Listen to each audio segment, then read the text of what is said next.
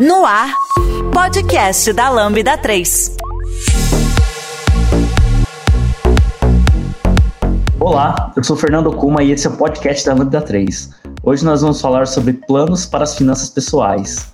Hoje aqui comigo estão Sara, Tiago, Victor Cavalcante. Não esqueça de dar 5 estrelas no iTunes, porque ajuda a colocar o podcast em destaque. E não deixe de comentar esse episódio no post do blog, em nossas redes sociais e no SoundCloud. Ou, se preferir, mande e-mail pra gente no podcast lambda3.com.br. Bom, pessoal, vamos falar sobre finanças pessoais. de tempos em tempos a gente dá uma conversada sobre isso, mas acho que a, a ideia é bater um papo sobre coisas que a gente vai fazendo no dia a dia, né, para tentar equilibrar as contas, né, e ter uma vida confortável. E coisas que acho que são legais, né, da gente recomendar para as pessoas, para quem estiver ouvindo, que achar que faz sentido, talvez testar aí, né, tentar se organizar. Eu acho que a gente pode começar falando um pouquinho sobre como a gente se organiza, né, no, no dia a dia, se a gente consegue, né, colocar as contas em dia. Eu tento automatizar tudo que eu posso. Então, é, não é diferente nessa parte de, é, de controlar. Eu sou meio control freak é, em relação a, a, essa parte de finança, então já fiz de várias formas diferentes. Então, já fiz na planilha, que é o, acho que é o mais. É, tipo, ó, vou começar, não sei o que fazer, faz na planilha. Então, coloca lá é, o que eu acho que o, o que sempre foi um problema para mim foi querer ser 100% perfeito então, eu queria saber todo o detalhe desde o início. Centavos. É, nos centavos, e aí não batia, nunca vai bater, então você tem que ter um, um, alguma coisa assim. Idealmente, faz categorizado. Tipo, coloca aí, ah, o que, que eu gasto com refeição? O que, que eu gasto com comida de iFood? O que, que eu gasto com cinema? O que, que eu gasto com escola? Então você vai criando categorias, não precisa ser detalhado, e vai acumulando ali que você tem que chegar, chega no final, acha 90% do dinheiro que você gastou tem que estar tá ali dentro. Não tem gato que está 100% nos centavos. Não, 90% tem que estar tá ali. Vai ter alguma coisa que vai sobrar. Então, hoje em dia, tem ferramentas que ajudam muito isso. Então, por exemplo, hoje o Banco do Brasil, eu não tenho conta no Banco do Brasil, mas é, uma pessoa que tem me mostrou, ele tem um aplicativo de finanças pessoais dentro do aplicativo do Banco do Brasil, que automaticamente já cata e cataloga em categorias. Eu sou da época, gente. Olha, sou da época. Eu comprei no Money. Para quem vocês não sabem o que é Money, né? Vocês são pessoas jovens. Ah, cara, era da Microsoft essa aplicação. Microsoft Money. Nossa, pode ser. Nossa, eu não. Velho, velho. É. Acho que eu não tive contato. É, ferramenta desktop de controle financeiro que você é, importava o OFX da, dos bancos e vinha o OFX, era um XML mal acabado do banco, porque não era exatamente um XML, é, e você baixava e, e, ele lia e você conseguia todo mês, ia lá, puxava o arquivo, categorizava, ia lá. Era bem profissional o Money. E eu fiquei, fiquei órfão, porque saiu o Money e não entrou nada no lugar. E o Money ficou obsoleto porque o Money era desktop. E depois veio a internet, né, web e tal, e você não queria mais ter, tipo, só no computador, no seu computador. Você quer compartilhar, você quer é, ter a qualquer momento e não veio nada muito é, profissional como o Money era. No Money você transferia dinheiro da conta corrente para a conta cartão e batia uma com a outra. Aí o Control Freak, que era eu, tava ali os centavos, ficava horas tentando fazer a conta bater. É, hoje eu, e aí, respondendo a sua pergunta inicial, Okuma, hoje eu uso o Mobiles. É uma ferramenta é, paga. É, eu acho, eu não sei se ela tem uma, uma ferramenta gratuita, versão gratuita que, fa, que faz alguma coisa decente.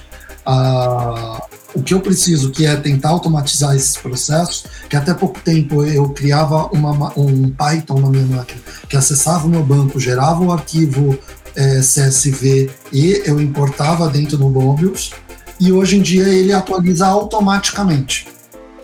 Então, eu basicamente entro lá, na hora que eu entro, ele vai no banco, busca tanto as contas, é, a minha conta é, PF, quanto o cartão, que é a conta Santander, tá? Só para é, o pessoal, ele faz, não faz todos os bancos, e quanto no Nubank. Então ele pega todas essas contas, joga lá e eu só tenho que ir lá e falar: isso aqui foi a pizza, isso aqui foi a feira, isso aqui foi tal coisa. Eu priorizo e aí eu consigo controlar é, minimamente ali, ou minimamente não, bem perto do real. bem, bem pertinho mesmo, né? Porque você vai puxando cada lançamento e é que você tem que ter. Tem que não usar dinheiro físico, né? Pra poder ter. Porque você tem que ter eu não uso dinheiro físico. É, senão é difícil, porque tem que ficar lançando. Acho que no, no tempo do Money tinha, tinha bastante coisa que devia ter que lançar assim, né? Porque usava muito dinheiro, né? Vai ficar difícil sim ter essas transações. Eu acho que eu já tive é, tempos de fazer isso, foi pouco tempo, porque é o que você falou, né? Desse tipo, é difícil você controlar, porque você tem que ser muito disciplinado para alimentar uma ferramenta dessas ou uma planilha, porque dá muito trabalho. Chega uma hora que você cansa, assim. Eu fiz por pouco tempo eu fiz isso, porque eu também já tive essa pira, assim, de saber exatamente quanto eu tô gastando, onde que eu gastei, se foi com aquela categoria de alimentação, se foi com lazer. E assim, eu, eu assim, eu, durou pouco tempo essa minha fase, assim. Aí eu, o que eu fiz, é, principalmente na época que fui PJ, né, por um tempo eu trabalhei como PJ, né, na, pra quem é PJ sabe, né, que sim, se você não controlar bem o seu dinheiro, você não tem aqueles, é, aquela segurança, sei lá, é, o governo não vai cuidar do seu dinheiro para você, você vai ter que cuidar do seu dinheiro. Então, você se você é, quer. Você vai Exato. ter que você, você pode fazer, você pode imprimir o boleto e pagar, mas é, ainda assim você vai ter que é. cuidar disso. Exatamente. Então, aí, para quem é PJ, tem que ter cuidado com o dinheiro. Então, acho que desse, desse tempo eu peguei o costume de, pelo menos, é, saber quanto eu gasto com cada despesa fixa, quanto que eu, eu tenho que separar que é imposto, quanto que eu tenho que separar que é para plano de saúde. Então você já começa a separar os dinheiros e acho que para mim isso funciona melhor. Criar uma, uma planilha em que eu tivesse os meus gastos fixos, aqueles eu não tenho como fugir. Então, inclusive até separava, por exemplo, eu não, eu não tinha fundo de garantia sendo PJ. Então, como eu queria ter esse dinheiro de, de emergência, né, de reserva, então eu separava o que seria o valor que eu receberia se eu fosse CLT. Então, já tinha lá na minha planilha, separar tanto que é o dinheiro de emergência. Então, quando eu recebia o dinheiro, eu já pegava aquele dinheiro, já fazia os depósitos. Então, eu uso o, a Warren, né, para poder fazer é, investimentos, mas eu uso principalmente a Warren, eu uso não exatamente porque é melhor, que eu acho que seja a melhor plataforma de investimento, porque seja é, é, as carteiras, é porque você consegue criar carteiras, porque antes eu fazia esses investimentos, separava esses dinheiros, na corretora. Eu tinha uma conta na Rico, né, na corretora, e comprava, tipo, ah, IPCA para dinheiro de emergência, é, Selic para outra coisa. E é ruim, porque você não consegue separar direito os dinheiros escolhendo um título para fazer isso. Aí na Warren, não, você consegue criar uma carteira, faço essa carteira aqui é dinheiro de emergência, coloco o dinheiro lá. Esse dinheiro aqui é dinheiro para as férias, colocava o dinheiro lá. Então eu já conseguia separar e aí, como eu já tinha planilha, eu já conseguia separar. Tipo, eu já sei que tanto do que eu vou receber já estava comprometido. Eu acho que isso, para mim, funciona muito bem. Saber o quanto do que eu vou receber já está comprometido no mês, porque eu sei o quanto que eu consigo é, usar ali para gastar. E essa parte de gastar o dinheiro que eu tenho livre, eu controlo isso no cartão. Aí eu uso no Nubank, né? Então, eu sei que até tanto ali do, do meu limite ali, eu posso gastar de uma maneira consciente, saudável. Porque eu já sei quanto que eu vou gastar é, fixo no mês, né? Eu sei quais são as minhas despesas, eu sei quanto que eu posso reservar, usar no mês. E aí eu vou gastando tudo no cartão, no cartão. Porque aí chega no dia do, da fatura, eu já tenho o dinheiro, porque ele também já tá na minha planilha. Eu já sei que aquele dinheiro lá eu vou ter que separar e pagar a fatura no meu cartão. E aí todo o restante que eu consigo, que sobra a mais do que isso, é, ou eu gasto com mais alguma outra coisa para mim, alguma, alguma coisa viagem, lazer, ou eu invisto além do que eu já separo para investir, eu também já vou lá e invisto, né? Mais um pouquinho, tipo, coloco um pouquinho mais em alguma carteira lá. Mas é assim, e para mim funciona muito bem. Eu não, eu não entro no detalhe do que, que eu tô gastando, o que eu tô fazendo. realmente só controlo para não passar do meu limite, né? Para estar tá dentro do que eu ganho. A Lambda 3 é a quinta melhor empresa para se trabalhar no Brasil e uma das maiores referências do país quando se fala em desenvolvimento de software e metodologia ágil. Somos um grupo de pessoas curiosas que adoram inovação e tecnologia. Estamos em constante evolução técnica e social. Eu sou metódica e controladora. Então, eu uso planilha. Eu devo ter umas 50 e poucas categorias ali, então eu categorizo absolutamente tudo que eu gasto. E eu tenho toda a minha visão do ano. Então, lá em janeiro, eu, eu já tenho noção de quais são as minhas despesas fixas, quanto que eu gasto.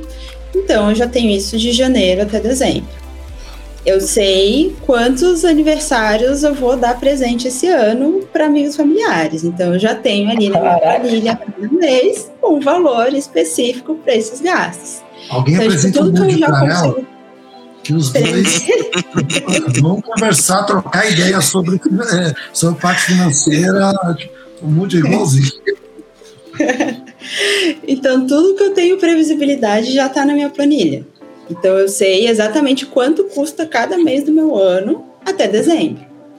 Eu não guardo absolutamente tudo que eu tenho ali como sobra no mês, porque eu preciso também ter ali uma gordurinha para alguma emergência, Pra se um dia eu quiser pirar e comprar umas brusinhas mais no mês, ou quiser sair para comer e fazer um negocinho diferente, eu tenho esse espaço, mas eu também tenho definido ali os meus objetivos por mês de quanto que eu quero guardar. Eu estou na fase de criação de reserva, então eu não faço outro investimento além de criar minha reserva, porque nesse primeiro momento é a minha prioridade. E é um pouquinho difícil equilibrar vários pratinhos, né, quando a gente não tem a reserva completamente pronta. Então, eu sei ali o quanto que eu vou guardar cada mês. Eu não gosto de pensar, ah, eu vou gastar, é, guardar X% do meu salário por mês, porque cada mês é diferente. E eu sei que se eu não guardar aquilo, eu vou me frustrar. Então, eu olho ali para minha realidade. É, é difícil. Essa minha aba da planilha, ela fica fixada no meu navegador. Então, todo dia eu abro o navegador e eu olho para ela. Então, eu sou obrigada a lidar com o meu dinheiro todos os dias. Colocar ali se eu tive algum gasto no cartão coisa assim. Os meses que não vieram, eu tenho previsões. Então, eu já tenho ali, eu penso, ah, mês que vem eu vou gastar X, até X reais para sair para comer. Vou gastar até X reais para comprar brinquedo para meus gatos. Eu compro brinquedo loucamente para eles, eu preciso de controle. Então, eu tenho tudo ali bem definido. É, é, difícil entrar nesse ritmo, mas agora eu já tô nele há mais de um ano, então é muito fácil para mim. Tipo, eu preciso, antes de comprar alguma coisa, colocar na planilha, ver se ela cabe ali no meu mês para fazer a compra. Isso me, me trouxe muita paz de espírito, mas demorou. E aí, o que eu fiz para chegar nisso? Contratei consultoria financeira. Ah, é? E aí é, é que mim super bem porque eu sou. Nunca funcionou para mim aquelas coisinhas by the book, assim. Já você tem que seguir a regra do 50, 30, 20, por exemplo. Porque dinheiro não depende só. É, se organizar financeiramente não depende só da renda, né? Sim. Tem muita coisa envolvida. No meu caso, tinha muita questão da, da, do meu crescimento, da minha história e tudo mais que influencia. Influencia como é, você vê a sua família lidando com dinheiro, influencia as suas lembranças da sua infância, de como é que era ver os seus pais pagando conta. Então, tudo isso afeta, né? É, isso faz com que a gente tenha uma relação, crie uma relação com o dinheiro que pode fazer com que essas fórmulas funcionem ou não. No meu caso, eu precisei de alguém para me ajudar e fez bastante sentido. É, eu faço consultoria eu tenho mais duas sessões antes de ela me largar para o mundo. e faz mais ou menos um ano isso. E ajuda bastante, assim, porque eu consigo olhar para as coisas com mais paciência também. É, e eu preciso de alguém para segurar minha mão e falar: tá tudo bem ser meio doidinha por controle, sabe? Nossa, é, é assim que você tem que ser. E aí, é assim, pessoal. A minha consultoria financeira tá aqui, ó. Eita, ah. Olha só. Olha só. Também, Você tem uma porrada de livro. Eu demonstrei os últimos sete livros que eu li esse ano. É, Caraca. Não foi, foi do meio ano, do meio do ano, é um ano mais ou menos, eu, que eu li no último ano. Porque os outros eu já doei. É, é, depois eu falo um pouquinho do, dos livros que eu li, porque é um assunto que eu, eu tinha o, é, o da empresa, porque eu estava na empresa, mexer com a parte financeira da empresa também e tal, mas uhum. era muito arcaico, era muito, vamos dizer assim, é, artesanal. É, ah, não tinha fundamento para fazer o que eu estava fazendo. E aí eu resolvi estudar, como eu faço com. Tipo, eu quero aprender software, eu vou estudar. Mexer com dinheiro, eu vou estudar. E aí descobri que eu, eu fazia muita coisa errada. É, do Thiago, como foi o, o, a história do Thiago aí? Eu confesso que no início, ouvindo o depoimento do Kuma e do, do Vitor, eu não vou dizer que eu me, não me senti representado, porque seria exagero, mas eu acho que é importante a gente falar sobre a questão do momento econômico, né? Tanto que quando a Sara falou, eu falei, ah, então ela também teve as questões de, de entender o próprio momento econômico. E eu digo entender o momento uhum. econômico no sentido de que, uh, enquanto eu era solteiro, vamos colocar assim por uma parte da minha vida, eu não me preocupava em dar satisfação para ninguém do meu dinheiro, então eu gastava como eu queria. É. E, era o que acontecia, né? Às vezes gastava um pouco a mais, às vezes não, não saía tanto, gastava um pouco a menos. Então eu não tinha de fato uhum. esse controle. Daí, o, o advento que para Sara foi a questão da consultoria financeira, eu não tive esse, essa, esse feeling ou, ou, ou essa uhum. iniciativa que ela teve. Porém, Deus, não sei se né, o universo, né, colocou na minha vida, é. colocou o Marcos na minha vida.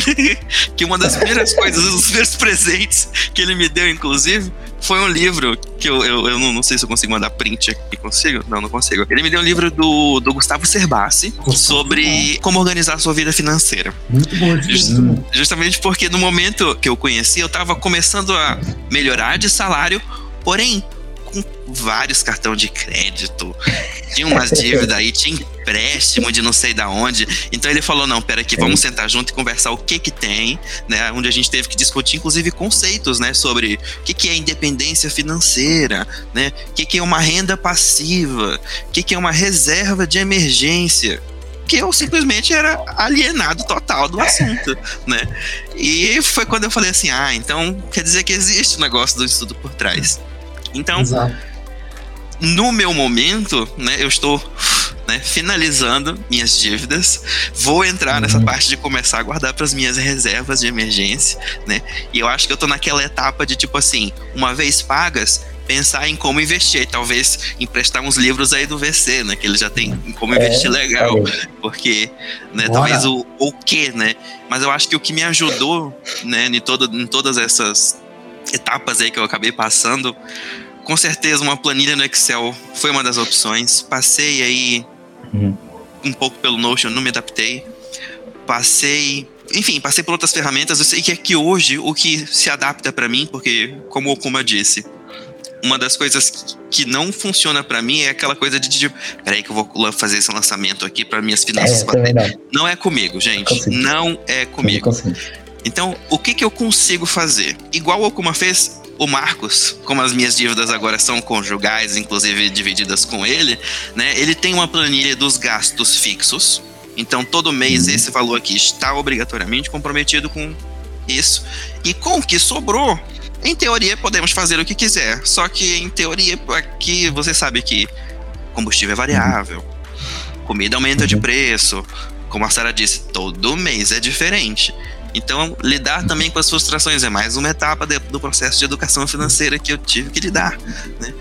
Até que eu acho que uma outra ferramenta que também me ajudou bastante. Aí, eu tenho uma mania de sair com os meus amigos e, tipo, se eu tenho, eu pago para você. Você fala, não, eu te pago depois. Ok. Só que aqui ali, a, a, com a quantidade de saídas, você não via a quantidade de dinheiro que foi, ou melhor, você via a quantidade de dinheiro que foi, mas aquela que você esperava de fato voltar, porque você dividiu com alguém ou não, foi presente, não sei. Eu conheci o Splitwise. Não sei se vocês fazem o uso disso ou blá blá blá, mas foi sensacional, porque Na até viagem. Você Sim, vai viajar com pessoas? Sensacional sensacional. Porque você pode dividir desigualmente, né? Ah, então as dívidas, por é. exemplo, aqui em casa, a gente faz a, a divisão por porcentagem. Então, a, a minha renda é 60% da renda da casa e a dele 40%, a gente divide assim. Eu pago 60% da comida e ele ah. paga 40% proporcional, para ser justo. E o Splitwise consegue te fazer isso, né? E quando você está com os amigos, você consegue dividir por porcentagem com quem você quiser. Basta que esse seu amigo também tenha o Splitwise. Então eu sei quem tá me devendo, quanto tá me devendo de quê, e ele consegue categorizar o porquê.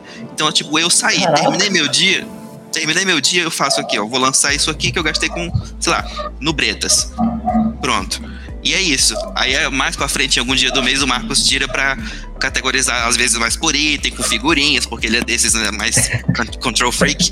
Mas é, eu faço o lançamento inicial e ele continua. Então tá me ajudando a organizar a vida e agora é só começar a pensar no que investir. Eu acho interessante é, que aqui a gente tem quatro formas é, diferentes é. de fazer e tem N formas uhum. de fazer isso diferente. Sim.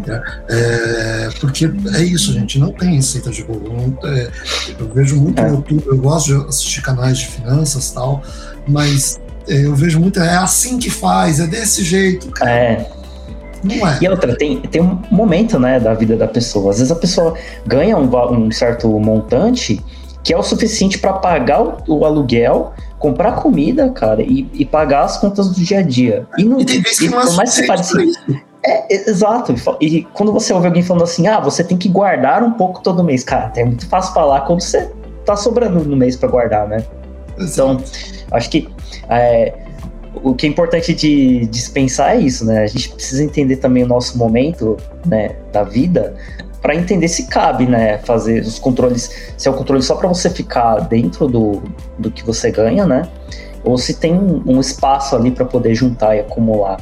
Eu acho que faz e faz muito sentido o que você tá falando, né, Thiago? Assim, é, é, legal você se organizar e não ficar nessa pira de tipo, nossa, eu tenho que guardar, eu tenho que guardar, eu tenho que fazer alguma coisa porque eu preciso guardar. Tipo, tem que se manter é, saudável, né, na, na, nas contas, mas eu acho que também é, a gente tem que tentar equilibrar, né? Também não ficar tão, tipo, paranoico e abrir mão de coisas importantes da vida para guardar dinheiro, só porque tem pessoas falando que você tem que guardar dinheiro, né, durante a vida.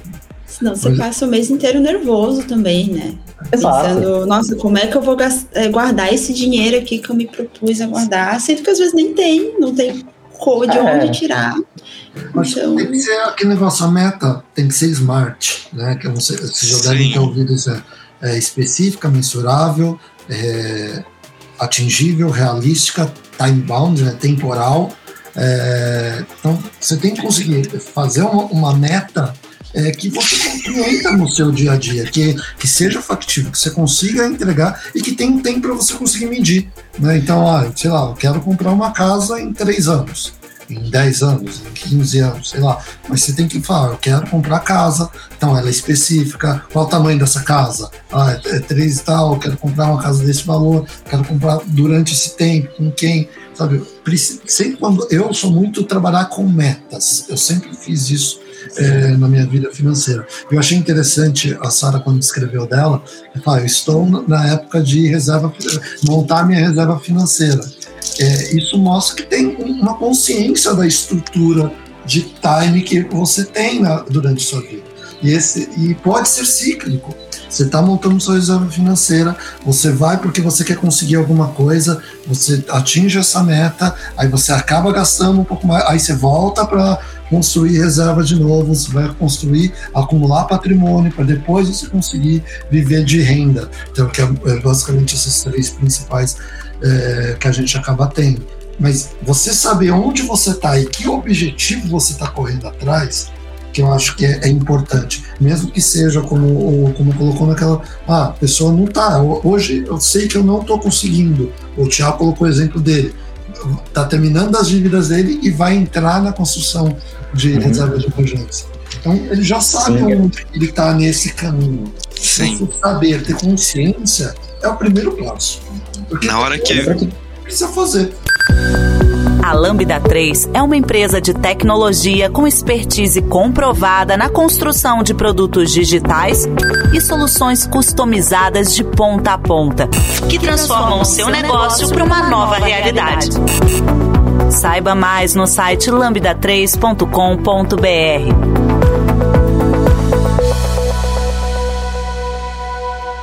Na hora que você falou de metas, eu ri, porque como eu disse, né, já passei por várias ferramentas aqui no, na tentativa de fazer o um negócio do Control Freak, e uma delas foi o Evernote, onde ainda existe uma pasta, né, só que agora o Evernote é pago tal, então eu não sei se eu vou conseguir recuperar antes de perder, enfim. E lá existe uma, uma separação das metas, das metinhas, das metonas e das metaças. Então, quando você hum. fala de temos que ter metas bem definidas, já passei por todo esse processo também. Aqui em casa a gente tem um adepto do GTD, né, o tal do Get Things Done, e ele é daquele é. que fala: não, a gente vai obedecer cada etapa desse processo para fazer esse rolê dar certo. Então tem foto do que que é, é para onde que é a viagem, é só um espremedor de laranja, Caraca. de qual marca. Tem foto, tá organizada de um jeito aqui que eu falo, meu Deus, pra quê?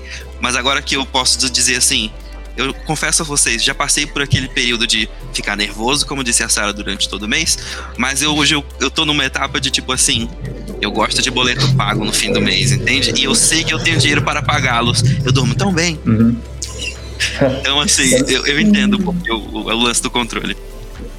Dia de receber salário, para mim, gente, é muito feliz, porque o dinheiro cai na conta, mas porque eu pago as minhas contas ali, e me dá uma satisfação tão grande, eu fico tão Nossa. feliz, só que foi todo um processo para chegar nisso, porque eu surtava antes, eu ficava, meu Deus do céu. Eu nunca estive em dívidas, né? Mas eu sempre uhum. estive ali com uma possibilidade na cabeça, pensando, cara, se eu não conseguir, eu não tenho reserva, eu não, uhum. não sei o que vai ser mês que vem. E aí é isso, agora eu estou nesse momento de eu fico muito feliz, eu sorrio pagando o boleto. É, é muito gostoso. que, que delícia, hein? Se você for igual o Moody mesmo, você vai. Você deve achar muito bom, assim, você preencher assim, ó, tá pago, tá pago, tipo, e dando os tiques, deu certo, tá tudo certo. Tudo organizado. Pinto, a linha de verdinho. Olha, é que delícia, né? Eu lembro que teve um período na minha carreira que, né, eu virei PJ e aí o que eu ganhava, assim, reduziu. Mas assim, o que acontece? O fato de eu ter trabalhado como PJ a, abriu uma possibilidade de eu conseguir controlar um pouco melhor a, o que eu ganhava. Porque acontece, se eu estivesse trabalhando como CLT, nesse momento em que eu, eu mudei né, de, de modelo de contratação, eu não conseguiria, porque tem alguns encargos que o governo já tira, né, do que a gente recebe de salário. Então, é, trabalhar como PJ me deu a possibilidade de, de controlar melhor, que é isso que, que a gente estava falando no começo, né? É, aí você tem que se preocupar com o dinheiro, como é que você investe, se você vai guardar para que seria o fundo de garantia. Só que o que acontece? O que foi a minha opção? E eu escolhi isso porque foi o meu momento de, de vida, assim, né? Eu ganhei um montante é, com o PJ e eu escolhi não guardar o dinheiro de que seria de fundo de garantia, sabe? Não guardar o dinheiro que seria fundo de reserva para conseguir manter, me manter no trilho, sabe? Então, eu, eu, realmente não guardava nada, mas conseguia pagar todas as minhas contas. É, só que assim, isso foi por um período em que eu estava né, é, é, investindo na minha carreira. Então eu comecei a, a, progredir na carreira, a receber alguns reajustes de salário e tudo mais, até que o meu salário coubesse e ficasse mais confortável para mim. Só que nesse momento em que deu uma, aquela reduzida de salário, eu tive que entender o que, qual, que era o meu momento de vida e aceitar que eu não conseguiria guardar dinheiro naquele período, entendeu? Mas só que é, eu consegui entender como encaixar esse dinheiro e tive a consciência do que, que eu estava abrindo mão. Eu estou abrindo mão de ter um fundo de res uma reserva, né? Se acontecer alguma coisa. Eu estou abrindo mão de ter o dinheiro para viajar nas férias. Então, é, eu consegui me controlar, né? Colocar as coisas no trilho para conseguir pagar as minhas contas, mas já entendendo que em algum momento é, investindo na minha carreira, eu ia conseguir progredir e começar a conquistar mais coisas, né? Então acho que é isso, assim. É, para quem tá, tá nesse momento, eu acho que deve ter bastante gente que deve estar tá nesse momento, principalmente para quem estiver é, trabalhando, sei lá, como PJ ou fez alguma transição de carreira, não se sentir tão angustiado assim, né? Se estiver passando por esse período, porque eu passei também, né? De ter que se ajustar e talvez não conseguir juntar, conseguir só pagar as contas. Mas ter essas pequenas metas, né? Tipo, eu quero alcançar é, algumas coisas, algumas melhorias na minha carreira para ganhar mais, para é, alcançar novos objetivos. Então ter essa calma de que nesse momento a gente, tipo, teve que se ajustar, mas começar a traçar alguns objetivos para que a gente comece a, progredir, né? Dali para frente para conseguir alcançar novos objetivos, né? Eu acho que, eh, pelo óbvio, né, é um, é, um, é um assunto que se estende, porque a vida financeira de cada um é diferente, mas se a gente fosse organizar para falar tudo, não ia dar tempo. É o que é o meu ponto. Mas é. Inclusive, uma das coisas que me veio, né, enquanto vocês comentavam, foi quando vocês falaram sobre a questão de, do momento, então eu pensei, eu, eu finalmente cheguei no momento de como ter uma boa linha de crédito, né? Fiquei inclusive muito surpreso em descobrir que o, a minha atuação era falha, né? Então, inclusive, espalha por aí, gente, pagar conta adiantado não é bacana seu score não sobe, porque o sistema computadorizado entende que o dia certo de pagar a sua conta é no dia que está escrito para vencer no talão. Então, se vence dia 20, paga dia 20. Pagar dia 19 porque você tem um dinheiro que era o que eu fazia, não ajuda a aumentar o seu score. Né? Então tem, tem coisas assim que você de fato precisa dar uma estudada, dar uma lida ali. O que é score, Thiago? Ajuda o né? pessoal aí. Outro isso conceito, é né? Tão, é, isso no Brasil não é tão difundido. Então, os americanos vivem em função do score deles. No Brasil, isso é novo.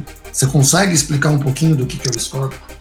Pessoal? Então, uh, Seguindo aí a, a, linha de, vamos supor que você quer fazer uma consulta rápida do que você pretende fazer com seu score. O score, a ideia do score é que fazendo uma análise da sua vida financeira, alguma instituição de proteção ao crédito ou uma instituição financeira, geralmente é uma, alguém que fica uma controladoria do tipo. No nosso caso aqui a gente tem a Serasa.com, né?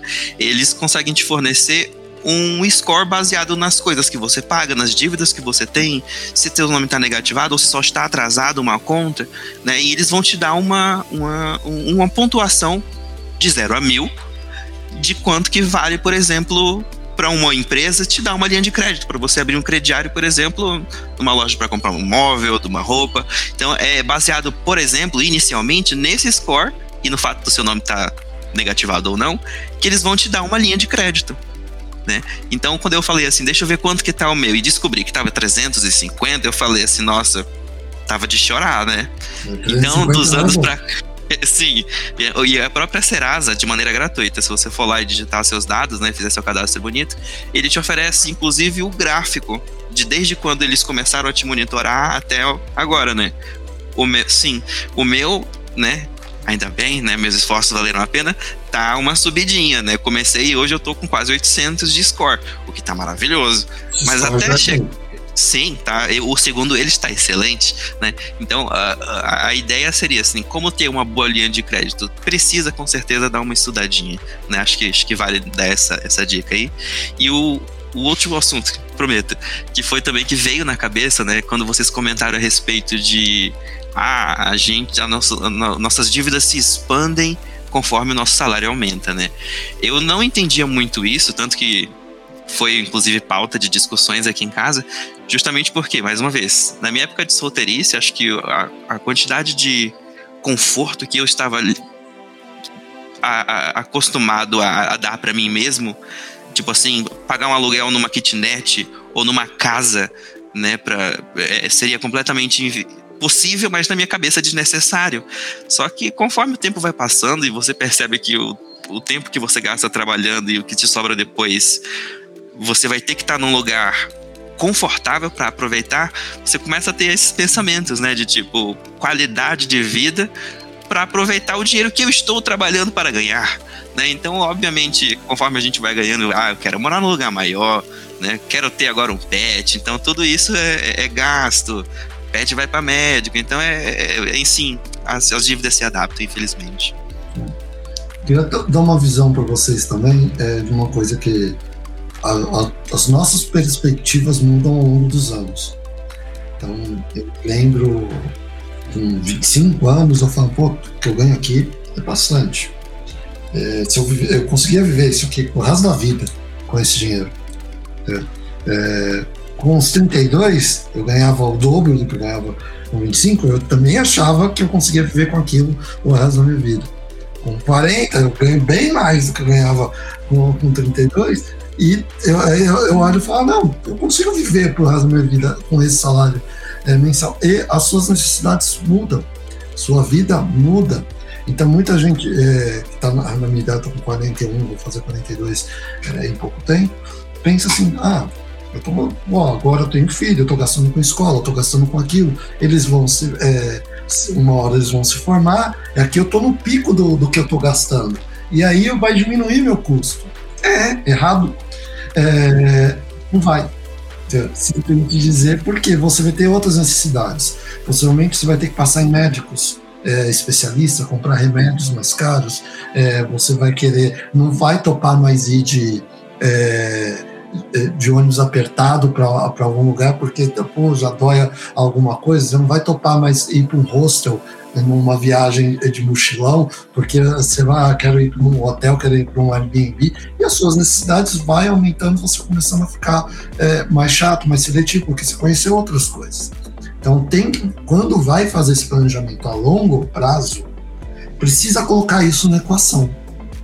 As suas necessidades vão mudar. Entendeu? Ela precisa mudar. É, uma das coisas que eu gosto, eu faço isso com meus sobrinhos, é, converso bastante com eles, tipo, é, com meu filho, ele faz no colégio dele, tem aula de finança pessoal, que eu adoro, tipo, é, fico muito feliz dele ter, dele ter isso lá, porque eu converso com ele de vez em quando sobre a, algumas coisas, mas ele ainda está muito novo, está com 11 anos, é, mas já, já falo algumas coisas com ele, com meus sobrinhos estão mais velhos, já, já consigo falar um pouco mais. E cara, você está no começo da vida, se você consegue guardar um pouco todo mês, se você acostuma com isso no começo da vida, ah, mas é pouco em relação ao que você vai conseguir gastar, é, guardar quando você tiver 30. É pouco. Mas vamos colocar uma continha básica, assim, só para vocês entenderem. Vamos supor que a pessoa consiga guardar mil reais desde o desde, é, do começo da vida, certo? E faça isso por 30 anos. É, e todo, então, no começo da vida vai ser bem difícil guardar mil reais. Ao longo, é, vai ser mais, bem mais fácil. É, não quer dizer que vai ser fácil, mas vai ser mais fácil do que guardar mil reais no começo da vida. Mas vamos supor que essa pessoa guarde esses mil reais e tem uma taxa de juros de 7% ao ano, que é bem conservadora. É, você consegue isso é, facilmente é, hoje. É, não estou colocando IPCA, mas em 30 anos você acumulou 1 milhão e 300. 1 milhão 233, 36, Se durante 30 anos você acumula mil reais por mês. É, é, um, é um negócio que você tem que pensar. Ao longo, o poder dos juros compostos é o que muda você ser o gastador de você ser o investidor. É isso mesmo. O hábito de investir todo mês, que seja pouco, mas que seja constante, e tenha todo mês isso, e saiba guardar em lugares. É, e aí eu vou fazer uma. Alguns vão querer me matar depois. É, investir é uma coisa. Tá? Você pegar e fazer. Até esqueci o nome agora, mas é. Quando você e vende coisa, é, tem um nome isso. Agora, é, trade, né? É trade, mas tem um. um é, especular é outro. Investir ah. é outro. Especular é outro. É. Eu já fui especulador. É, ganhei dinheiro com isso. Eu, eu ganhei, eu ganhei um, um, bom dinheiro com isso. Eu guardei dinheiro durante muito tempo, peguei uma parte desse dinheiro e falei, ah, vou começar a investir na bolsa. E tive sorte. Hoje eu sei que foi sorte. Eu tive mais uhum. sorte ainda que eu descobri que foi sorte antes de eu ter, de eu ter o azar. Porque é, eu comprei, eu fui lá e falei, ah, Petrobras, vai ter o impeachment da Dilma. Quanto tá a Petrobras? Tá sete reais. Ah, vou comprar Nossa, aqui. Nossa, comprar sete reais. Comprei a sete reais. Aí eu comprei uma boa grana de Petrobras, porque era o dinheiro que eu tinha guardado. Eu poderia ter me ferrado, uhum. gente, tão grande nisso. É. Porque não foi uma análise. É, deixa eu analisar. Eu só achei o seguinte: ah, do jeito que tá aqui, é, vai, vai aumentar. Aí comprei. Um pouco antes do impeachment Dilma, quando aconteceu o impeachment, o negócio foi subindo, subindo. Eu vendi a 25. Caraca, que é, Que sorte, meu. Nossa. Eu coloquei uma boa grana. Tipo, teve uma. E eu, caralho, sou investidor. Sou. Sou foda. Deixa comigo aí o que, que eu fiz. Teve a pandemia. Pandemia, a, a Ibovespa bateu 60, é, 60 mil pontos, né? É, alguma coisa em torno disso. Eu fui lá e coloquei outra boa grana na, na, no Ibovespa. Caraca. Seis meses depois, bateu 95, alguma coisa assim, é, 95. Algum, é, eu sei que quase dobrou o dinheiro, não chegou a dobrar, deu uns 80%. E aí eu vendi de novo. Cara, tô arrebentando. Eu só faço. Trader, faço... trader. É, eu comecei a estudar um pouco mais. E eu percebi que eu, eu, fui tão sortudo, mas tão sortudo. Eu, eu fui muito então, sortudo. A hora que você come... a hora que você começa a estudar, entender, você fala assim, não, eu não vou mais botar dinheiro nisso aí, não, velho. Porque você começa a saber qual o tamanho do risco, né? É, porque aí, é, é, então, eu era um especulador. Eu falei, não, eu poderia ter várias sortes, mas se eu erro uma vez, eu perco tudo é, eu quis trazer um pouco disso para todo mundo é, entender, porque o que eu vejo de gente falando, não, vem fazer trade, vamos fazer. É, tem o daily, né, que você faz no mesmo dia, compra e venda no mesmo dia. É complicado fazer isso, tem imposto, tem todos uns negócios para você colocar. Tem swing trade que você faz dentro de uma semana ou até um mês para fazer. Gente, a certeza é que uma hora isso vai dar ruim uma hora você vai comprar uma coisa. Tem várias técnicas. Ah, vou olhar é, técnica de olhar por gráfico. Estudei todos esses negócios, gente. Vocês não têm ideia como que é. Só que é um cassino. Tenho uma opinião bem forte, bem formada em relação a isso. É, não quer dizer que eu estou certo. É uma opinião. A minha opinião é é um cassino. Então, tomem cuidado para quem está olhando para isso. Se você quer investir, é uma coisa. Você pode investir um pouco em ações, em um grupo de ações é, diversificado. Você compra, segura, você acredita na empresa, vai dar, é, vai dar dinheiro, que é como mais ou menos eu faço hoje. Só não, não caia nesses youtubers que você vai ficar rico, ó, vem cá, compra o meu relatório e é só seguir o que eu faço que vai dar certo. Você já conhece a Lambda 3?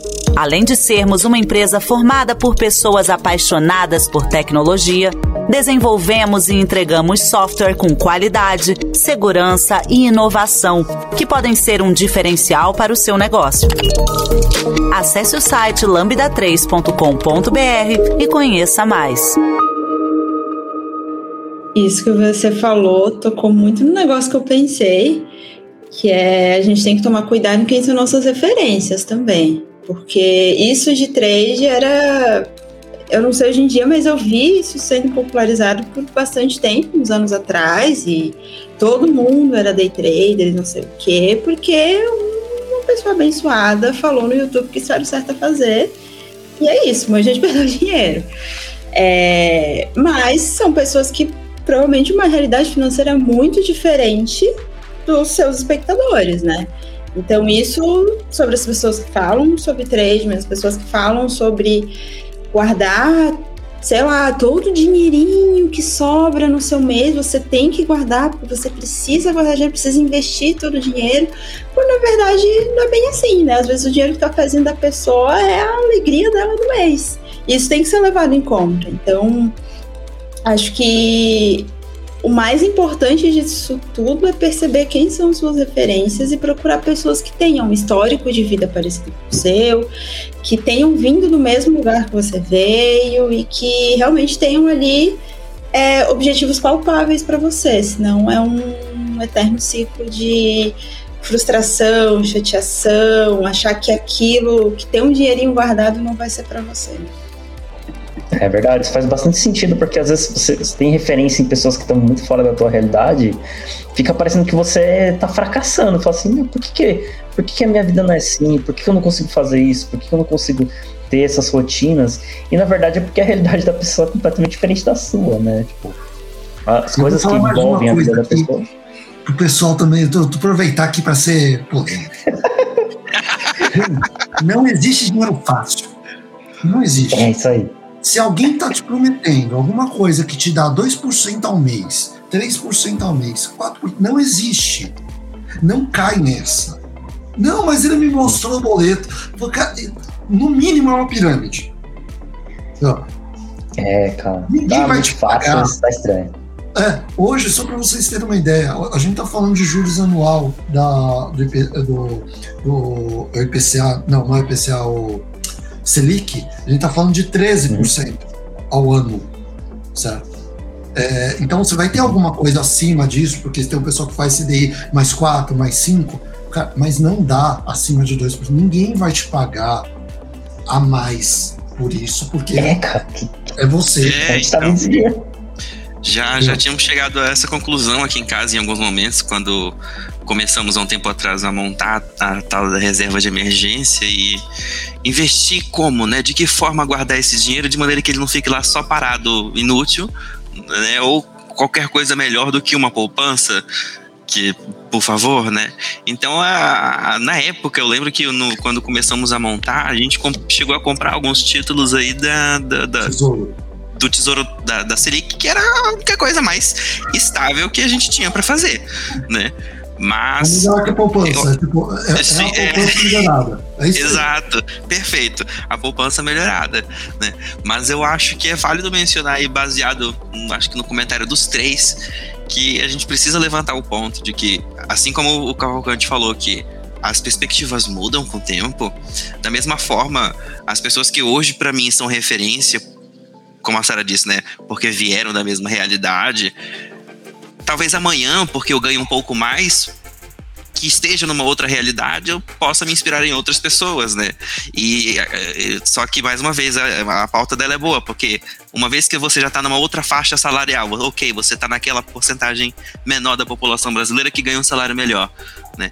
O que, que você vai fazer de bom com isso, né? E eu acho que com o tempo é que vem a questão da experiência e o pragmatismo acaba vindo, né? Então, uh, viver, tipo, você vai ter agora daqui para frente, quem é tem pais e mães velhos aí, tem que lidar com, por exemplo, a velhice. Eu, pelo óbvio, acredito que ninguém está indo em direção à vida ou ficando mais saudável conforme envelhece. Então, a preocupação com uh, médico, ter um plano de saúde, ter um lugar confortável, né, ter um conforto para a velhice é uma preparação interessante para se pensar, né? Então, Só que isso geralmente só vem com o tempo. É, e plano de saúde de pessoas mais velhas é bem mais caro. Sim, exato. É, é exato. Minha avó uma vez me jogou assim, filho, eu tenho que pensar nessas coisas, ainda que seja só com o meu INSS, como ela dizia. Porque até se eu morresse aqui, caísse durinha, eu não tenho 15k pra te, te ajudar a me enterrar. Eu falei, nossa, 15k. Ela falou, você sabe quanto que eu pago de plano funerário? Eu fiquei besta, sabe, quando ela deu, deu vazão nessa conversa. Então a ideia dela de se preparar pelo óbvio, né? Um dia todo mundo morre. Eu falei, nossa, até nisso minha avó pensava, né? Ela não era a, a mestre das finanças, mas ela tinha o costume de fazer muito com pouco. Então eu, eu comecei a ver essa, ter essa visão por causa dela. Meu avô também. Meu avô é do mesmo jeito. a minha avó Sim. guardou dinheiro, cara, assim, não tinha nada, não tinha coisas como plano funerário, né? E a minha avó, ela realmente, ela guardou o dinheiro, tipo, ela, ela mesmo guardava e ela avisou para os filhos onde que estava esse dinheiro, porque quando precisasse, né, quando ela falecesse, já estava tudo certo, assim, já estava com dinheiro reservado para isso. Então, ela, ela ficava preocupada com isso, sabe? De, de, dessa conta não cair na, nas costas dos, dos, filhos. E ela fez isso por conta dela, sabe? Sem ter. Ainda assim deu um tremendo trabalho, né? Porque, né, sem uma ajuda de profissionais, você ainda tem que ir atrás das coisas, ver papelado, mas é, o dinheiro já estava já estava todo reservado para fazer isso. Então, Exato. Essa exato. parte estava certa. E é um assunto que às vezes é chato, as pessoas não gostam de falar, mas, tipo, porque eu falo porque isso acontecia lá em casa. Né? Alguns filhos falavam, ai, mamãe, não quero falar disso. Ela, filha, mas na hora que acontecer, você não gostaria de já estar com isso resolvido? Né? Ainda é, que eu não vou ter dinheiro para comprar um jazigo no cemitério. Aí minha tia já saía do, do, do recinto. Não quero falar disso. É, igual a minha esposa também, eu ela não gosta de falar desse tipo de coisa. Eu entendo, mas, mas eu, eu confesso que eu ainda não tenho essa, essa, essa linha lá na planilha do, das minhas contas, sabe? Eu ainda não, não, não pensei nisso, assim. Eu não separo dinheiro para isso até hoje, né? Mas é uma coisa que é, acho que encaixa no que a gente tá falando, né?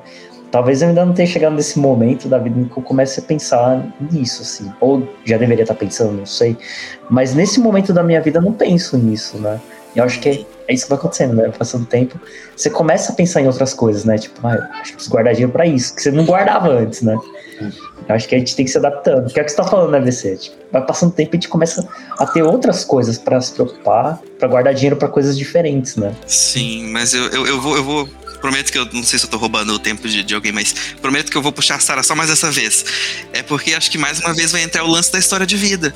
É, eu acho que quando eu desde pequeno eu morei com minha avó, né? Não tínhamos uma casa própria eu e minha mãe. E chegou uma certa idade, novo inclusive, meu avô teve Alzheimer, né? Então pouco a pouco eu fui acostumado a ter aquela situação ali de médico caro constante, remédio caro constante, né? E aquele ambiente de eu vou me preparar pelo óbvio, né? O médico falou, olha, tá avançando rápido, então vocês têm que se preparar, né? Então a gente soube e foi tipo desde criança convivendo com esse ambiente de tipo precisamos pensar nesse assunto, vai acontecer uma hora ou outra. Mas demorou ainda 11 anos desde que o médico falou, né? De fato é, ainda demoramos 11 anos aí, deu para se preparar, deu para tudo, mas foi uma, uma, uma, realidade na época, né? Então acho que acaba gerando visões diferentes de, de como fazer, de que momento preparar, com certeza. Mas tudo isso liga uma chavinha na gente, né? Sim. E, e, e, é isso que, que eu quis dizer lá no começo, que eu falei, que a maneira que a gente enxerga o dinheiro vem muito de como a gente viu o dinheiro sendo mencionado quando a gente foi crescendo, né?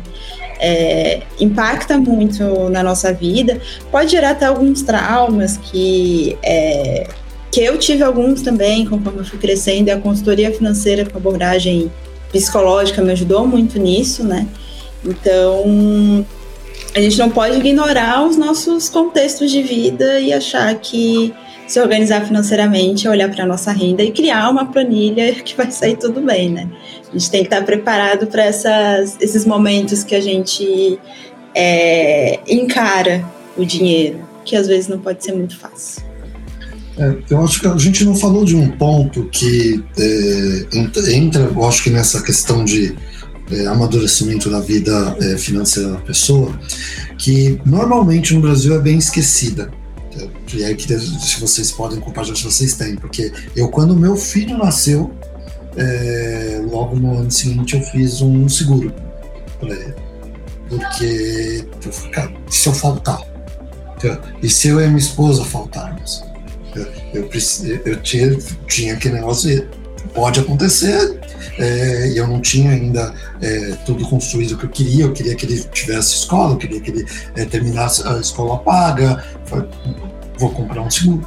Aí tive assessoria para conseguir, mas eu tenho um set seguro ali para poder ajudar meus filhos a, a, poder andar se acontecer alguma coisa comigo. Então, e é uma composição da renda, muitas vezes falam, ah, mas isso é coisa de. Não, eu comprei, não tinha condição de, é, de colocar. Era um, um, valor que não é caro, não é. Mas precisa fazer parte da, da, da questão como um todo, principalmente para quem é PJ, por exemplo, que PJ ficou doente aí. É, é, muitas empresas ficou PJ, se não trabalhou, não recebe. Sim. Eu acho que é, é uma, eu até comentei aqui, eu coloquei no chat, né, gente? Acho que ninguém escolhe, né? Ter problemas é pelo óbvio, mas é tão mais reconfortante quando a gente se defronta com ele e a gente está preparado para. Então é, é, é, é, outro pensamento. Já aqui em casa a gente, a gente tem um, uma piada interna, né? Quando a gente tá no, no meio de uma, de uma, conversa, uma discussão sobre alguma coisa, a gente fala assim, não, fulano não passa frio. Né? Por quê? Porque tá coberto de razão. Né? Sempre, sempre. Não, fulano tá. Não passa frio jamais. Né? Então é, é, faz todo sentido. O precavido vale por dois, né? Não sei.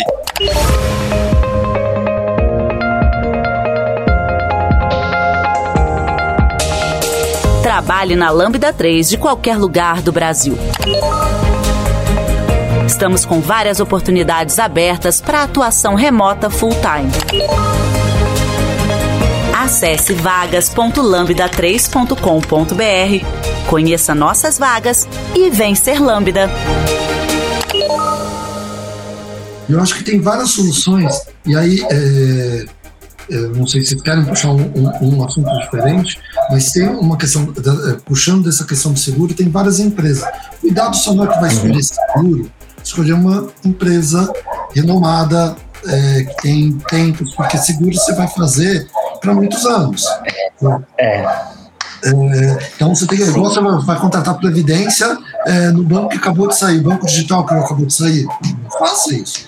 Porque previdência você tem que garantir. Tipo, Você vai garantir que ele vai estar tá lá, você tem que pegar e, em, em alguma coisa, é, em, em, instituições sólidas. Puxando esse gancho, eu queria puxar uma que eu, o Kuma falou que ele tem, trabalha com, é, com a Warren, que é uma das. É, uhum. é, é uma corretora, corretora diferentinha, né? É, corretora de, de, investimentos. E tem várias outras no mercado. Uma coisa que me disse, que eu queria falar da Warren, que eu acho que é bem interessante, não é só o Warren que trabalha dessa forma, mas ela é conhecida por isso, que é a questão de ela não tem é, é, comissão pelas coisas que eles vendem dos fundos que eles têm. Porque não sei se vocês sabem, aquele, aquele corretor gratuito que o cara não cobra taxa nenhuma e você só investe e não tem taxa, você não vê nada cobrando e, e ganha dinheiro no final. Aí você fala, pô, o cara é bonzinho, né? Não, ele ganha corretagem do que ele vende. Então, se ele ganha corretagem do papel A de 5%, do papel B de 3% e no papel C de 1%, qual que ele vai indicar para você? É, então, vai, vai querer ganhar uma grana ali, né? ah, mas esse papel pode não ser o melhor para você. Como a Sara disse de novo, cada um é tipo, cada um tem a sua uhum. realidade. Aquele papel não faz, mas peraí, esse aqui eu ganho 5%. Sara, você quer investir dinheiro aqui? Esse aqui é o melhor, ó. Ele vai te convencer disso.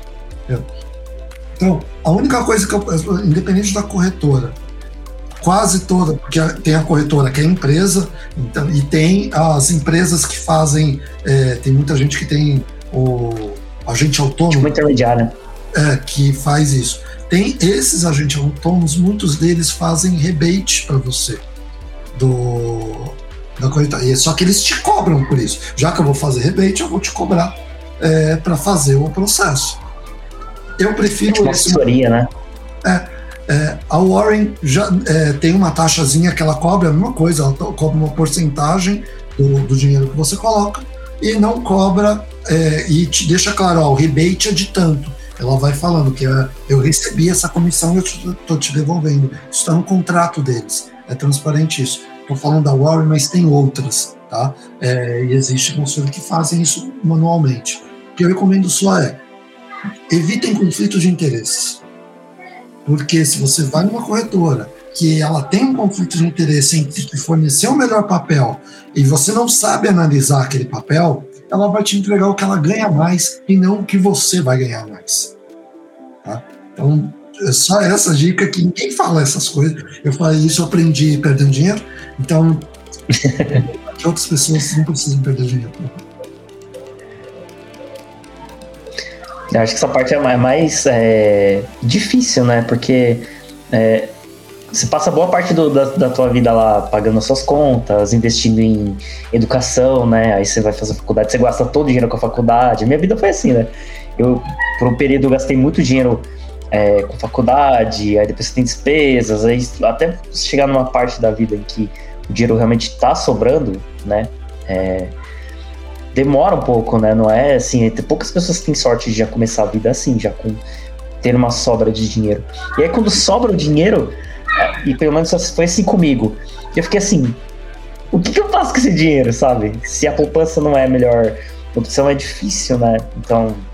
É, eu, tenho uma, eu tenho uma posição em relação a isso que assim, eu, é, muitas vezes eu falo isso porque aconteceu comigo, eu não sobrava dinheiro e eu tive sorte de aparecer com a Mariana na minha vida, como o Thiago tem. esqueci o nome do seu companheiro, Thiago. O do Marcos, eu tenho a Mariana é, aqui. Então, é, e a gente, por exemplo, conseguiu, desde quando a gente se conheceu, a gente tem que guardar. Pô, não sobra nada, como a gente vai guardar? Ela falou, sobra sim. Aí ele falou, como que sobra? Eu falei, não, não vai no restaurante hoje, a gente vai, não vai. Não, restaurante era McDonald's, não é? É, não vai, vai separa esse. Então, ela segurou muito e aprendeu a fazer. Muitas vezes não sobra porque a gente não dá a restrição.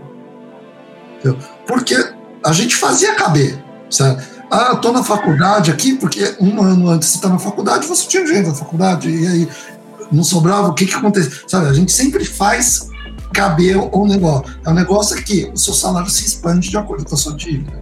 Você tem que tornar o seu investimento, essa questão de vou guardar esse dinheiro, uma dívida sua. Você tratar é, é isso como uma dívida. Não, e para isso, seguindo o conselho da Sara, não pode ser muito. Porque se for muito, você não vai fazer, uma hora você vai perder, você vai se sentir frustrado e vai ser ruim. Então, você tem que falar, cara, eu sei que eu consigo, ah, se apertar muito eu consigo 500, faz 400, faz 300, mas faz todo mês. Que seja uma dívida, uma, uma, um valor palpável, né? Exato. E aí, vai ter algum sacrifício? Vai. Aí eu acho que é tempo de. É, é o tempo. Né? Você no começo da vida consegue fazer mais sacrifícios do que mais pro, pro meio. Do, e, final, e aí a intenção é: se você fizer bem no começo, quando estiver no meio, você não vai estar tá, tipo, tão necessitado, você vai poder aumentar isso. Então, é, então aqui, qual é a diferença de fazer no começo e do meio? É uma coisa só: juros compostos. É. Isso aí. O tempo, o tempo faz maravilhas com o dinheiro, né? Se você aproveitar o tempo para o investimento, é, cara, é, é, o tempo ajuda demais. Então, quanto antes você começa a fazer investimentos e guardar o dinheiro, mais os juros compostos vão te ajudar, né? É. Sim. Esse é o segredo, gente. É juros compostos e tem que ser assim, é, idealmente. Sim. Tem um caso todos aqueles que não nasceram herdeiros. É. Então, tem que ser pouquinho, todo mês coloca lá, pouquinho todo mês. E guarda em coisas, baldes diferentes. Esse aqui é, é para me aposentar. Sim, eu, por meus sobrinhos eu falo, tem 18, 19 anos. É para se aposentar. Pensa na sua aposentadoria agora. Não é para pensar. Agora está sobrando. Vocês estão é, trabalhando e está sobrando um pouquinho aí, que vocês estão indo é, para cinema. Todo, separa dois cinemas. Guarda. Agora parece que não é nada. Daqui a cinco anos você vai ver o quanto você tem lá. Então, Faz bastante diferença, né? Você começar assim. Se começar no começo da vida, eu tenho um amigo que, que trabalhou comigo. Quando ele teve uma. É, nasceu a filha dele, eu dei 100 reais pra ele. Assim, pra ele, né? Pra filha dele.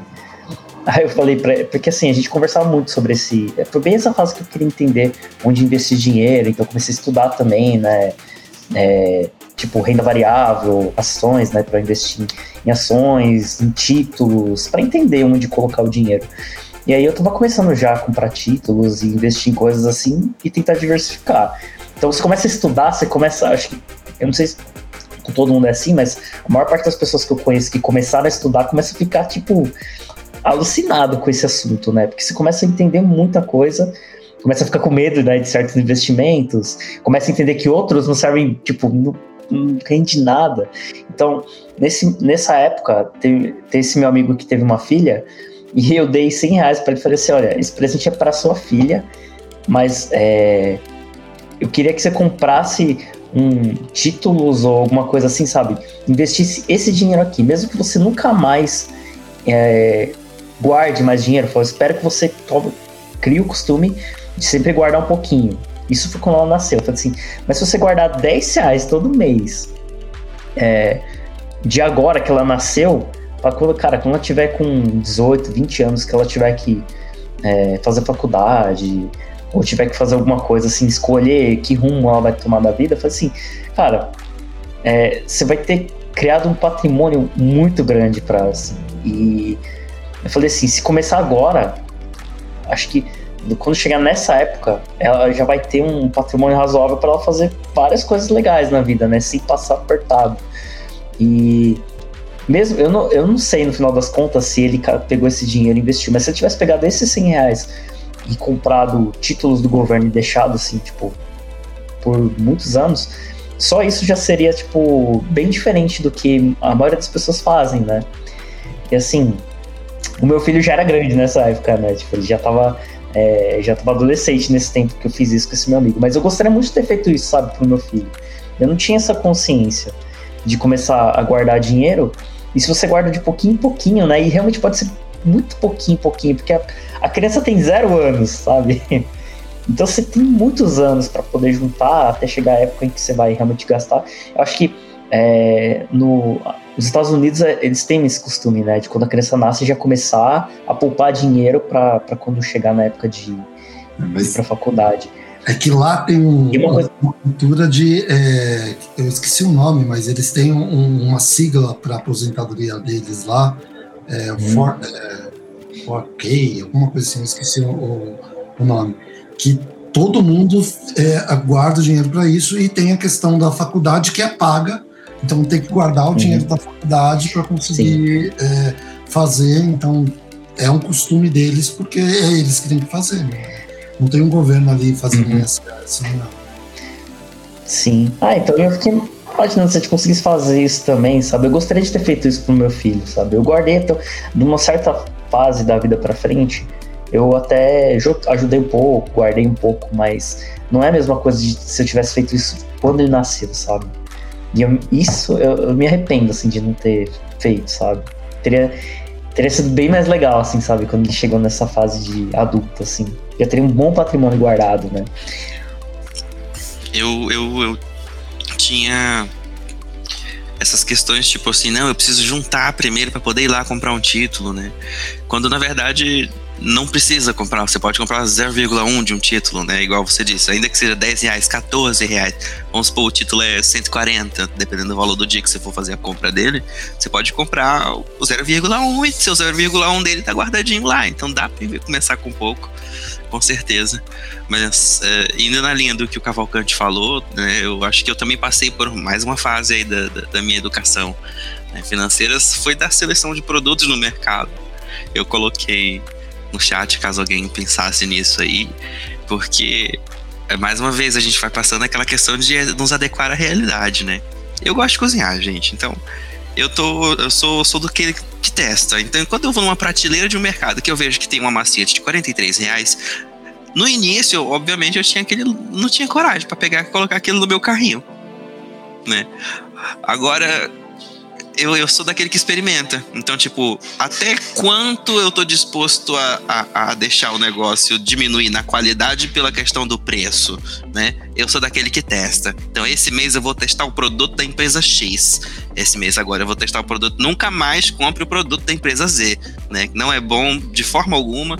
Então, eu, eu, a gente tem, tem inclusive aqui em casa lista, né? Tipo, de produto que a gente comprou, quando que a gente comprou e qual foi a nossa avaliação. Tipo assim, vale a pena? Porque às vezes apareceu promoção de um produto aí que se comprar em atacado vale a pena. Mas vale a pena mesmo? Já, como foi nossa experiência anterior? Né? Isso aqui tudo Já, tá anotado. Olha só, faz o YouTube gravando esses reviews e fica rico. o Marco já falou, falou, inclusive, podíamos estar aqui com o meu canal aberto ganhando dinheiro em cima de toda essa experiência de vida que a gente está tendo aqui. Só compartilhar com as pessoas. Tem canal que é só fazer isso, cara, que ele só faz isso. Né? Exato. Renda é, extra é, aí, ó. Então, ah, renda extra, né? Uma outra coisa válida de comentar. Eu dou aula nos finais de semana tanto particular quando tenho aluno no momento do sem e quanto para a escola, que é algo mais regular, mas eu só dou dia de sábado, né? Que eu já dedico o dia da semana para lambda. Eu sou professor de inglês. Então, e como eu sou horista, às vezes, ah, tem uma reposição a mais para fazer, bababá. Então, é uma renda ainda que seja um pouco variável. Ter milzinho extra ali no final do mês, mil e pouco, faz uma diferença, né? Pelo menos é, para mim faz ainda.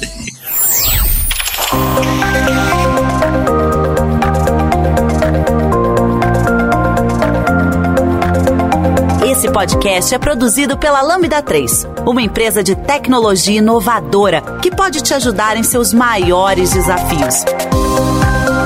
Especializada em desenvolvimento de software, a Lambda 3 tem experiência na entrega de projetos de maneira ampla e contínua, através de metodologias ágeis que fazem a diferença para o seu negócio.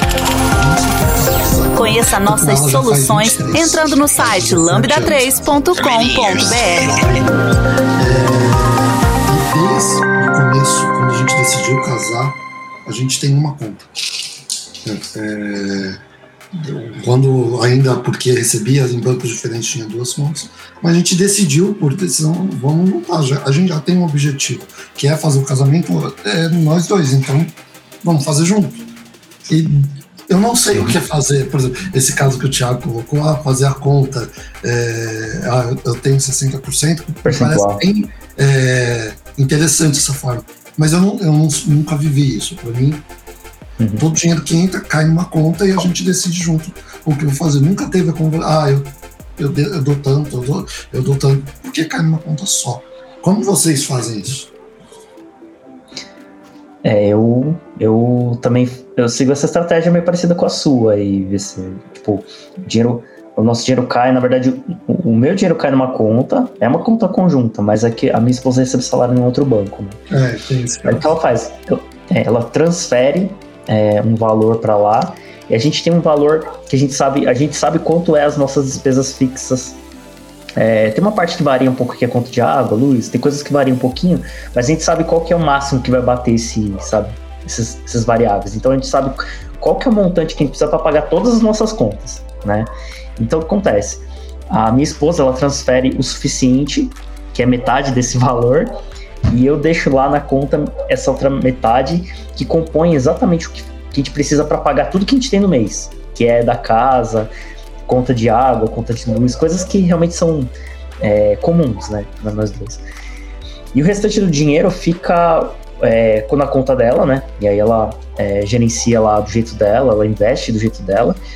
E eu transfiro para uma outra conta minha é, o, o, restante do dinheiro, né? Que é, a, é, que sobra daquela metade lá para pagar as contas que tem em comum. E aí eu escolho como que eu invisto a minha, é, essa parte do meu dinheiro, é, como que eu guardo, como que eu gasto. Então, nesse ponto, a gente é bem independente, sabe? Então, ela gasta, investe da maneira como ela acha melhor, eu também faço do jeito que eu acho melhor, e a gente divide realmente as contas. Mas é tipo meio a meio mesmo, a gente só simplesmente chegou no número, descobriu quanto que é a nossa despesa mensal, e a gente deixa esse dinheiro lá. Em geral, normalmente ele sobra, sobra assim um pouquinho, né? Tipo, a gente sempre deixa mais do que a gente sabe que é aquele bloco de dinheiro que a gente precisa. Então ele vai sobrando e vai acumulando aos poucos, né? Vai acumulando, acumulando. Aí quando tem bastante dinheiro que vai acumulando, a gente pega aquele, aquele tanto lá que tá a mais lá e, sei lá, faz alguma melhoria na casa, sabe? Faz alguma coisa com dinheiro que seria, sei lá, para nossa casa mesmo. Mas assim, em geral a gente mantém boa parte do, do que a gente ganha nas nossas contas separadas e aí cada um escolhe o que vai fazer. Então a gente não deixa tudo junto, né, no é, o Thiago já tinha falado dele ali, como que é. Você, é não sei se você é. mora junto com alguém, sabe como que é? Sim, eu moro com meu namorado. É, aqui a gente divide as nossas contas fixas também: aluguel, condomínio, luz e internet. É, esses quatro valores a gente já tem mapeado também. Três deles são fixos, só um que varia, que é a luz. É, eu tenho uma média também na minha planilha ali de quanto que pode vir até o final do ano. E aí esse valor a gente divide meio a meio. É, a gente já cogitou fazer a divisão proporcional, como, como o Thiago faz. É, mas para a gente, por enquanto, ainda não está fazendo sentido, por mais que haja uma discrepância de renda de um para o outro, né? Eu recebo um pouco mais. Só que tem outras coisas que a gente compra em comum, né? A gente sai para comer, eu pago, ou eu compro alguma coisa ali, eu pago e tal, que acaba ficando meio que no proporcional. Então, para a gente faz sentido. Então, as nossas contas fixas de casa a gente divide meio a meio, e o resto daí eu cubro e é assim que a gente se entendeu até o momento. Mas é uma é uma dinâmica que a gente revê sempre de tempos em tempos também, para ver se está fazendo sentido, se os dois estão se sentindo tranquilos em relação a isso, porque dinheiro também pode acabar virando uma questão para casais, né? Então é bom sempre rever esses acordos de tempo em tempo. E a, a questão, acho que é importante a gente só falar para mostrar para o pessoal que tem diferente, cada um é diferente. Eu acho que o que precisa, pessoal, é ter um acordo. Não pode ser, vamos aí. Não, tem que estar tá claro, tipo, ó, vamos fazer assim, você está concordando com isso? Acordou? Vamos embora. É, eu acho que uma coisa que precisa é, os casais conversarem sobre dinheiro. É, Sim. Tem hora que isso é estresse. Evita briga. É. E é, exato, mas aí a vida precisa acontecer, sim, com certeza. Acho que o, um, um ponto que eu, que eu acho válido levantar foi referente a essa mesma dinâmica, né, que a Sara falou, de sempre reavaliar, né, se tá fazendo sentido, até porque muda, né, a questão do salário, vai aumentando e tudo mais. Já passei pela época do 50-50, mas chegamos à conclusão de que para ser mais justo, a divisão proporcional seria o ideal pra gente, né, para não ser injusto para ninguém, né? Então eu não tô pagando nada necessariamente a mais para ele, eu tô pagando o justo. É o que a gente entende no momento e para isso tem sempre que ser conversado de tempos em tempos, ainda que como disse o VC, né? Vai causar desentendimento, mas é precisa. Porque dinheiro geralmente causa briga, muito fácil. O que você Quanto faz mais conversa, conversa. Perdão? É, quanto mais conversa, mais, mais tranquilo vai ficando essa conversa sobre dinheiro no decorrer do tempo. Exato, então, exato. é um estresse ali por um momento muito pequeno, comparado ao bem-estar que isso causa depois. Então tá suave. Bom, pro último ponto aqui que o, o Thiago jogou aqui no, no chat. Quer puxar, Thiago? Ah, então, uma das, das etapas que a gente passou, né, para eu dizer assim, vou precisar desafogar da vida. Eu percebi, né, pelo menos no meu caso, que parte disso vinha do gasto com comida, né? Porque primeiro é uma é um gasto recorrente e não é todos os dias que eu tô disposto a cozinhar. Então eu preciso realmente desse equilíbrio de tipo assim, vou comer só de restaurante, iFood, o que for, ou eu vou fazer comida em casa, né? E se eu for fazer comida em casa, eu vou comprar do feijão mais caro, ou eu posso comprar do feijão mediano ou mais barato e eu dou conta de fazer ele mais gostoso, ainda que seja do mais barato. Então, são várias análises que a gente precisa fazer, né, ao decorrer da para se organizar, mas o, o que deu certo para mim foi eu preciso fazer 600 de compra por mês, 700 que seja, não sei. Não parcelar isso, porque mês que vem. É, é, eu já eu fazia isso, né? Mas aí eu, o Marcos chegou e falou assim: não, tá, tá errado isso aqui. Como que você vai parcelar? Mês que vem você vai estar tá pagando metade disso, vamos supor que você parcela em duas, como mínimo, mas você já tem que comprar mais 700 reais porque é uma dívida recorrente. Que bola de neve que é essa? Eu parei e pensei, ah, não, faz sentido, né? Esse dinheiro que você vai pagar metade não é metade, é metade mais 18 que você jura. Exato, e não é só metade, tem o plus, né? O banco que ganhar o dele por segurar isso aí para você. Então, é, você, você entra num ponto aí que muita gente. É, por exemplo, cartão de crédito é, é uma ótima ferramenta, mas como qualquer ferramenta, pode ser usado por bem ou por mal. É, então, você pega um martelo, ele é ótimo para martelar, mas se acertar a cabeça de alguém, você mata a pessoa. É, então, tem que entender que cartão de crédito, por exemplo, eu não vivo sem. Todas, vou te falar, tudo, eu compro pão com cartão de crédito porque eu sou além é, control freak, eu sou louco pelos pontos. Então, eu procurando o cartão que me dá mais ponto tal, então tudo eu compro com cartão de crédito. Tudo, é literalmente tudo. Acho mais fácil para eu me controlar, mas eu tenho uma regra, eu nunca pago o mínimo, nunca. Desde que eu tenho cartão de crédito com é, 19 anos, é, que eu aprendi isso, porque eu paguei o mínimo umas três vezes e me enfiei muito grande. É, e aí eu não, nunca pago cartão de crédito. Eu não fiquei com medo do. Ah, o martelo saiu, bateu na cabeça seu sangue, mas peraí, se eu não bater na cabeça, não vai ser sangue. Então, usar ele da forma correta. Então, eu, eu aprendi a usar cartão de crédito e consegui pegar os benefícios dele.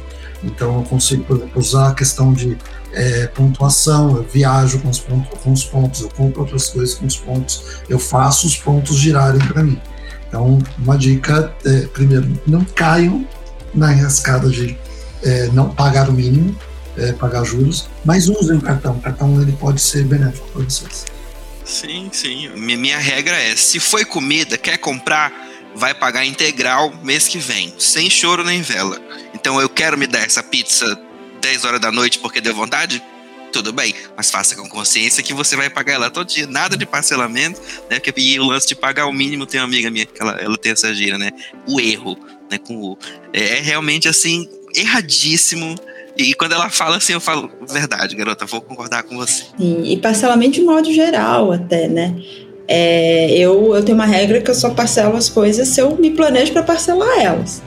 Porque também é fácil. Uma comprinha ali, 50 reais, ah, mas se eu parcelar em duas vezes, só pago 25. Fica 25 só para a próxima vez. Aí nessa, a pessoa tem aqui 18 meses de parcelas de uma compra que ela já usufruiu há muito tempo, não tá vendo a mais e ainda tá pagando. Então, é muito importante na hora de pensar se vai passar alguma coisa, se precisa, se não dá para esperar um pouquinho antes de. Sei lá, quero comprar uma TV, será que eu não posso esperar mais uns três mesinhos? Até eu posso pagar ela à vista? É maravilhoso pagar as coisas à vista. Então, essa, essa consciência também, colocar na ponta do lápis, que nem eu falei, eu sou controladora. Tudo eu boto minha planilha antes para ver se minha planilha deixa, não fica nada negativo ali. Então, é importante também pensar com responsabilidade nesses parcelamentos. Mas eu sou igual ao VC, eu passo até pão no cartão de crédito. Porque, sim, eu preciso ter só um, um, lugar de saída do meu dinheiro. Se eu começo a pagar com tudo, aí ah, não dá certo. E se rende humilha. É isso aí, eu também. Eu uso como uma, é, como uma ferramenta também. Eu, eu procuro. Isso aconteceu. Eu comecei a fazer isso e não foi nem porque eu tava planejando. Eu trabalhei um tempo em que eu recebia o salário todo bagunçado, assim, sabe? Ah, eu trabalhei num lugar que a empresa atrasava bastante salário, então eu pagava dias. Foi uma época bem conturbada da minha vida. E foi a época que eu comecei a usar muito cartão de crédito, porque eu não sabia exatamente quando eu ia receber, mas eu sabia que até o dia da, da fatura a empresa pagava. Às vezes pagava tudo picado, sabe? Mas ia pagando tudo picado e ia caindo na conta. E quando chegava no dia da, né, da fatura, eu já tinha recebido tudo, tudo picado, pagamento, mas tinha recebido tudo. Então, eu comecei a usar como uma ferramenta para conseguir juntar todas as minhas despesas do mês num único dia de pagamento. Então, eu conseguia ir né, fazendo as minhas coisas durante o mês e juntar tudo, empurrar tudo para um dia só. Então, eu podia receber tudo bagunçado nos meus pagamentos, que no final ia conseguir pagar minha fatura. É lógico, controlando para não passar né, do, do limite do que dinheiro que eu tinha. Mas tem uma coisa que o Thiago falou que eu, eu assim, eu também não penso muito, né, se ah, vale a pena, não vale, mas eu, eu não compro nada parcelado que eu sei que quando eu estiver pagando as parcelas eu já não tenho mais aquilo, que é o caso da comida. Né? Se eu tô pagando a parcela de uma coisa que já não tá mais comigo, cara, isso me deixa assim mal. Assim. Cara, isso Sim, não tá mais comigo. Minha experiência então, péssima foi o roubo do meu telefone. Putz, quando eu comprei o meu computador pessoal, né? é, eu tenho um notebook, era um, é um investimento um pouco mais caro, né? Um pouco mais alto. Aí eu falei assim, pô, será que eu vou parcelar isso aqui em 10 vezes? Porque é um valor alto e vai ficar por meses, né? Caindo na minha conta. Aí eu pensei assim, pô, esse computador aqui ele vai ter que durar mais do que 10 meses, né? Não é possível. E aí, tipo, eu comecei a pensar assim, ah, todo mês eu vou pagar aquilo, mas eu vou estar usando aquilo, né? Eu vou estar tirando proveito daquele bem. Então, tipo, ok. Agora, se eu for pagar uma coisa que vai durar sei lá, três meses e eu fiz em dez vezes, cara, quando chega na sexta parcela eu já tô assim, caraca, por que eu fiz isso, sabe? Não devia ter comprado esse trapo parcelado. Então eu meio que penso assim, sabe? Se, é, se aquela coisa que eu tô comprando vai durar mais tempo do que as parcelas que eu tô fazendo, acho que ficou de bem assim com aquilo, sabe? Tipo, ah, beleza, vou estar tá usando aqui. É. Mas não que isso seja um bom plano, mas isso me deixa mais tranquilo, sabe? Quando eu Essas tô pagando são importantes. Cada um tem a sua. Né? É. Sim. É, me deixa tranquilo com, com, com, pagar aquela fatura, sabe? Porque eu vejo aquele lançamento e eu sei que eu tô pagando uma coisa, mas eu, eu tô usando aquilo, sabe? Eu tô tirando proveito daquilo, então eu não me sinto mal com aquele, com aquele pagamento. Porque eu sei que aquilo é um benefício para mim, né? Agora, Sim. quando já foi embora e eu ainda tô pagando, fica. Caraca. O celular me roubaram na terceira das dez. Chorei, Nossa, viu? É, deve doer. Pagar sete parcelas sem ter um negócio. Nossa, doer. sim. Sim. Você está ouvindo mais um podcast da Lambda 3. Nos organizamos de forma democrática para que todas as pessoas compartilhem conhecimentos e boas histórias. Temos muito papo sobre tecnologia, diversidade, cultura e muito mais. Encontre o caminho para novas ideias aqui. Gente, eu acho que a gente tocou bastante ponto, mas tem um monte de coisa para falar ainda. Acho que a gente pode deixar para um segundo, hein? Eu acho que sim. É uma boa. Mas deu para dar uma, uma volta aí na, nas coisas que a gente faz no dia a dia. E é legal que deu pra gente perceber que cada um faz de um jeito, né? Cada um pensa no, em como gerenciar as coisas e como controlar as suas contas e até como dividir as contas com outras pessoas, né? De maneiras diferentes. É legal, né? Acho que foi um papo bem bacana pra gente poder pensar até tirar alguns insights, né? Para quem estiver ouvindo, acho que provavelmente vai tirar. Eu, pelo menos, já tirei alguns insights do que vocês foram falando aí e vou testar na minha vida aí. Legal. Mas acho que é isso, né? Vamos tentar marcar outro, né? Pra, pra falar sobre mais coisas ainda, que acho que não deu tempo de tocar aqui. Espero certo, que vocês tenham gostado, é gente. Isso. Valeu, pessoal. Você ouviu mais um episódio do podcast da Lambda 3. Indique para os seus amigos esse podcast. Temos também um feed só com assuntos de tecnologia e outro que mistura assuntos diversos. Toda sexta-feira, sempre com o pessoal animado da Lambda 3.